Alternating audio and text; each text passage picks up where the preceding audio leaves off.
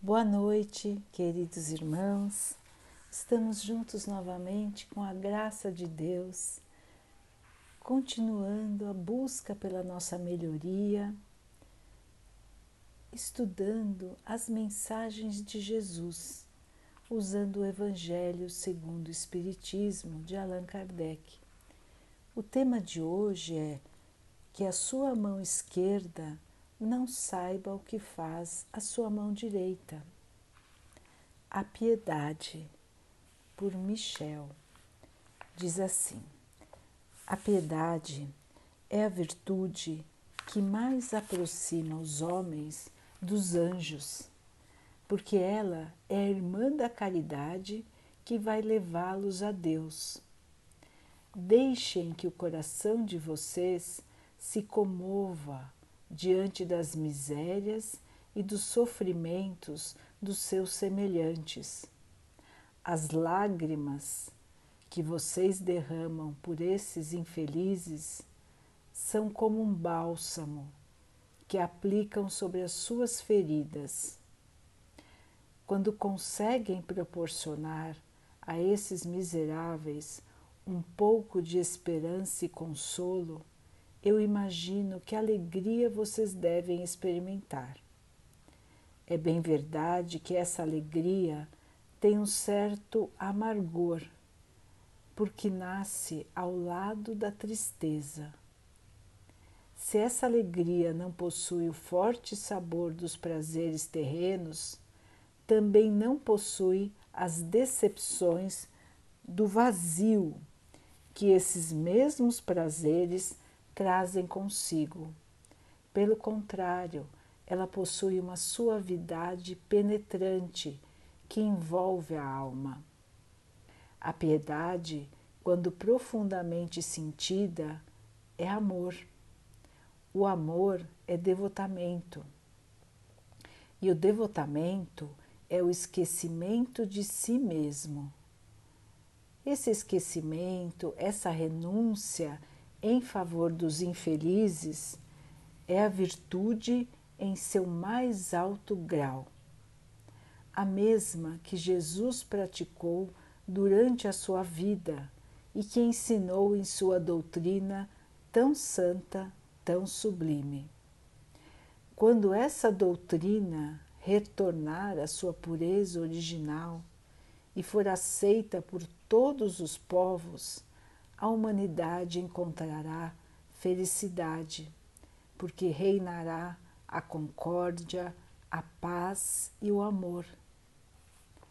A piedade é o sentimento que mais faz os homens progredirem, porque ao dominar o orgulho e o egoísmo, prepara a alma para ser humilde, para fazer o bem e para amar o próximo. A piedade faz com que vocês se comovam profundamente com o sofrimento alheio e estendam as mãos caridosas para ajudar, enquanto derramam lágrimas de compaixão. Jamais escondam do coração esta emoção celeste. Não façam como esses egoístas endurecidos que se afastam dos aflitos, porque a visão de suas misérias perturbaria por instantes a sua alegre existência. Tenham medo de ficar indiferentes quando puderem ser úteis. A tranquilidade conseguida com a indiferença em relação à miséria dos outros é igual à tranquilidade do Mar Morto, que esconde no fundo de suas águas o lodo apodrecido e a corrupção.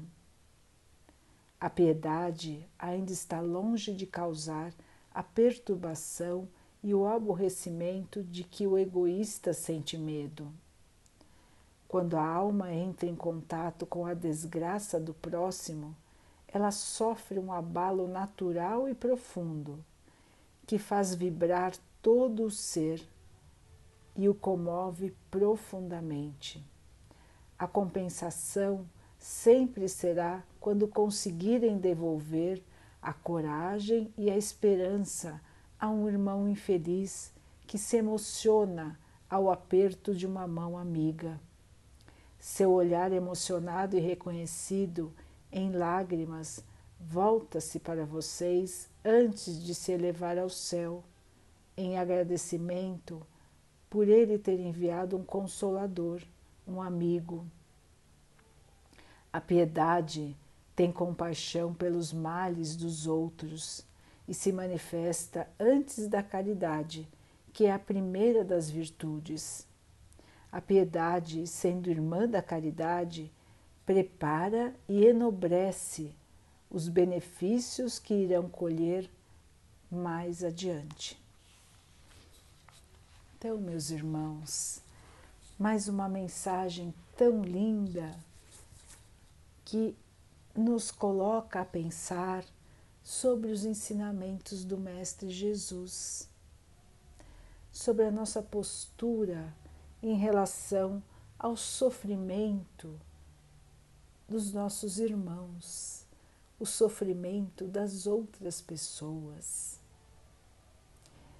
Meus irmãos, não podemos ficar indiferentes não podemos não nos comover vendo um irmão ou até uma criatura sofrer.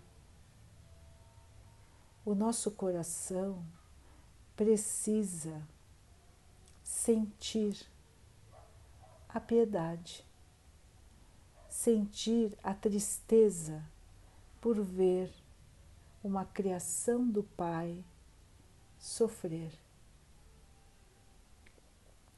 Precisamos, irmãos, não bloquear esse sentimento. Como diz o texto, muitos de nós preferem não ver, fingir que as coisas não existem, para não ficarem tristes. Mas essa é uma fuga egoísta nós ainda vivemos num planeta de provas e de expiações. Muitos de nós estão aqui passando por provas que pediram para passar, para o seu adiantamento, ou estão resgatando seus erros do passado, tendo várias situações difíceis para passar. Então, irmãos, Aqui não falta tristeza, aqui não faltam coisas que nos deixam tristes e amargurados. Mas aqui também não pode faltar a piedade e a caridade, porque é por meio de nós que o nosso Pai pode auxiliar aos irmãos que sofrem. Nós somos os instrumentos do Pai para que a ajuda chegue a quem está mais sofrendo. Ajuda, irmãos, ela não é só material. A ajuda, a caridade, ela começa com o nosso pensamento. Então, irmãos, toda vez que encontramos um irmão, um animal sofrendo e que não possamos aliviar esse sofrimento, vamos pelo menos fazer a caridade pelo pensamento, elevando nosso pensamento ao Pai, pedindo para que aquele ser tenha o alívio do seu sofrimento que ele receba esta ajuda. Se pudermos dar a palavra, a palavra de consolo, de esperança, falando da nossa fé, mostrando, irmãos, que também temos problemas, também temos dificuldades Todos que estão no plano terreno têm problemas, dificuldades, obstáculos. Às vezes podem não ser tão aparentes, mas se estamos aqui é porque precisamos passar pelas provas e pelas expiações, senão já estaríamos no mundo mais adiantado. Então, irmãos, se estamos aqui, é porque todos nós somos devedores, precisamos ainda evoluir. Todos têm uma carência. Muitas vezes essa carência é de carinho, de afeto, de atenção. Vamos então, irmãos, dar o nosso carinho, a nossa atenção. Às vezes, o melhor que temos a fazer por um irmão é escutar escutar a sua angústia, escutar o seu sofrimento e muitas vezes rezar por ele, rezar junto com ele, pedindo a Deus que possa ajudar numa situação que às vezes não temos o que fazer, além de rezar. Deus sempre vai ouvir. Deus sempre vai encaminhar para que aquela situação se resolva da melhor maneira. Da nossa parte, temos que fazer o melhor que pudermos. Rezar pelo irmão que sofre, consolar, ouvir e, se pudermos, também ajudar materialmente quando assim o problema exigir. A piedade, irmãos, se comover pelo sofrimento é parte da nossa evolução. Não nos deixemos envolver pelo egoísmo, pelo orgulho. Vamos pedir ao nosso Pai que nos mantenha alertas, para que possamos sempre enxergar as situações onde podemos colaborar. Muitas vezes passamos pelas pessoas, pelos animais, sem olhar, sem querer enxergar. Temos muitas desculpas para isso. Não temos tempo, não podemos ajudar, não é a melhor ocasião, enfim, temos uma série enorme de desculpas para não parar e ajudar. Então, irmãos, nem que seja pela prece, não deixemos de auxiliar. Vamos lembrar disso. Vamos abrir os nossos olhos e o nosso coração para buscar as oportunidades de servir. Servir a quem, irmãos? Servir a Deus, nosso Pai, servir a Jesus, nosso Mestre. Vamos ser instrumentos deles, sem esperar gratidão, sem esperar que os auxiliados nos agradeçam. A nossa missão é entre nós e Deus, não é entre nós e as pessoas. Nós estamos caminhando para a nossa evolução, para que possamos ser bons, possamos ser amorosos, possamos ser justos. Esse é o nosso desafio, irmãos. Então, não precisamos de agradecimentos, não precisamos de propaganda, não precisamos mostrar o que estamos fazendo, mas precisamos fazer. É isso que Deus espera de nós, é isso que o Mestre veio nos ensinar. Então, não vamos per perder nenhuma oportunidade de sermos úteis a quem quer que seja, a qualquer ser da criação. Tudo que Deus criou é como nós, vida.